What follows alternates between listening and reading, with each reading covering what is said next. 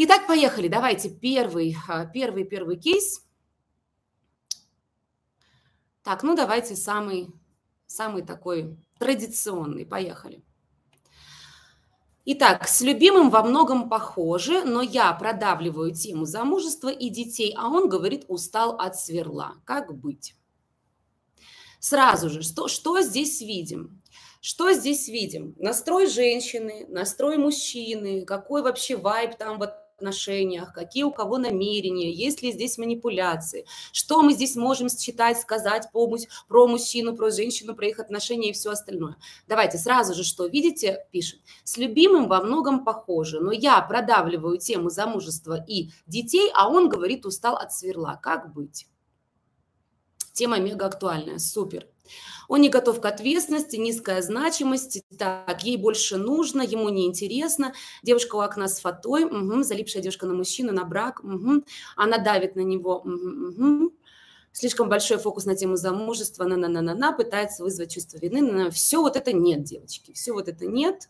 Мужчина готов тоже нет, потрахули тоже нет, низкая значимость да, залипшая, ну, может быть, а может и нет, разной ценности нет, уходить нет, ей больше надо нет, не определился нет, неправильно. Давайте сейчас быстренько будем э, рассматривать. Итак, с любимым во многом похожи, но что уже видим здесь? Давайте, мои самые продуманные должны уже прям вот в корень зреть, да?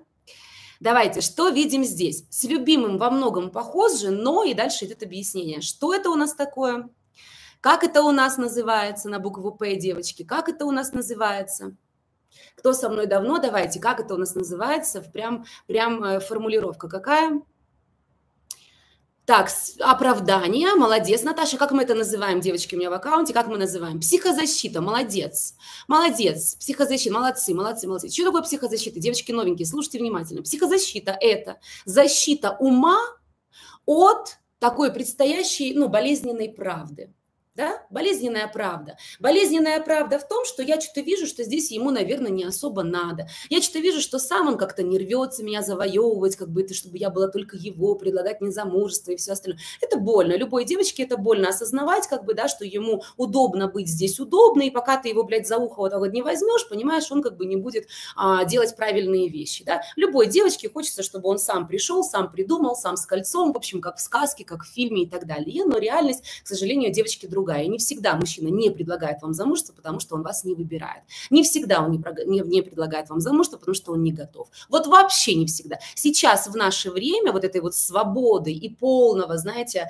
а, продвижения вот этой идеи отсутствия ответственности, каких-то свободных отношений, 50 на 50, всякая вот эта вот хуета, да, мужчина очень активно этим пользуется, да, вот эта вот феминистская история, которая продвигается сейчас, очень активно этим пользуется и понимают, а почему бы и да. То есть если можно иметь и любимую любимую женщину, ее любовь, заботу и все остальное, и, в принципе, не брать за это ответственность до конца жизни, пока смерть не разлучит нас, да. То есть можно оставаться, в принципе, одной ногой, как бы я всегда отсюда могу уйти, ну, грубо говоря, да, вот, то есть и как бы и иметь как бы полностью все то, что я могу иметь. И пока женщина так вот за ухо не возьмет и не скажет, алло, мы с тобой не в Италии, не в Испании, да, вот где-то вот там будешь как-то свои там правила мне выставлять, и то с итальянками с какими-то, а я на такую историю не пойду. Мужчина очень быстро начинает переобуваться, когда вы ему говорите, что нет, со мной так не пойдет, очень прикольная модная история, о, вообще, я супер за, но как бы, милый, не со мной, тебе нужна девочка, которая на это пойдет, современных взглядов. Я вот, знаешь, где-то вот еще немножко старомодная,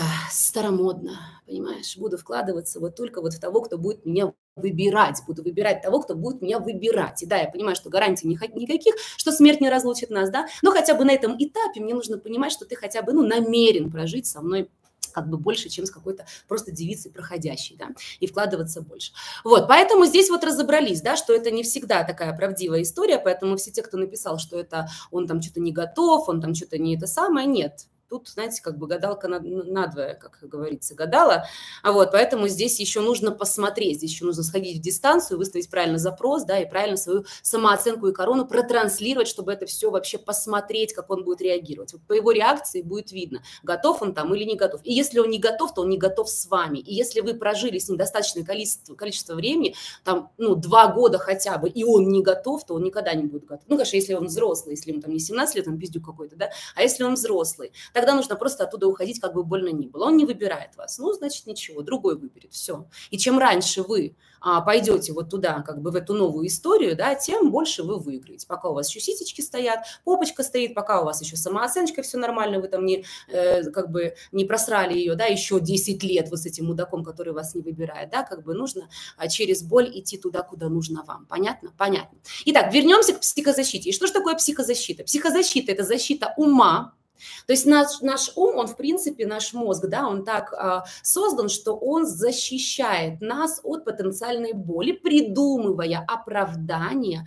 выгодные ему, и вот нам уже не так больно. И вот какое оправдание здесь придумано тому, что мужчина ее не выбирает, то есть как бы она не может с ним об этом а, четко заявить, выставить свои границы. Конечно же, у нее внутри обида, да, но для того, чтобы не страдать от обиды, ее ум начинает а, придумывать оправдание, которое звучит следующим образом. С любимым мы во многом похожи, но... То есть, вы знаете, Инна, рубрика «Обмани психолога», да? Вы знаете, Инна, это вот не потому, что он меня не выбирает. Вы что, вы что? Я для него очень ценная женщина. Вот просто у нас разные взгляды на жизнь. Мы очень во многом с ним похожи. Вот мы просто здесь не похожи, понимаете? У нас проблема не потому, что вот там что-то, а потому, что мы просто не похожи. Все это увидели. Плюс поставьте, если вы это видите. Сразу нужно считывать свои психозащиты. Сразу нужно считывать, где здесь мой ум пытается меня обмануть и обмануть психолога. И обмануть вообще всех вокруг, вокруг, да? Вот, то есть мы с ним во многом похожи, но вот здесь мы только не сходимся. То есть я продавливаю тему замужества и ребенка, а он говорит, что устал от сверла. То есть как бы мы так вот, ну, как бы вот, как типа, типа быть? Разобрали, что здесь психозащиты. Давайте теперь вот к последней фразе обратимся. А он говорит, что устал от сверла. Что здесь видим? Поехали. А он говорит, что устал от сверла. Что здесь видим? Поехали.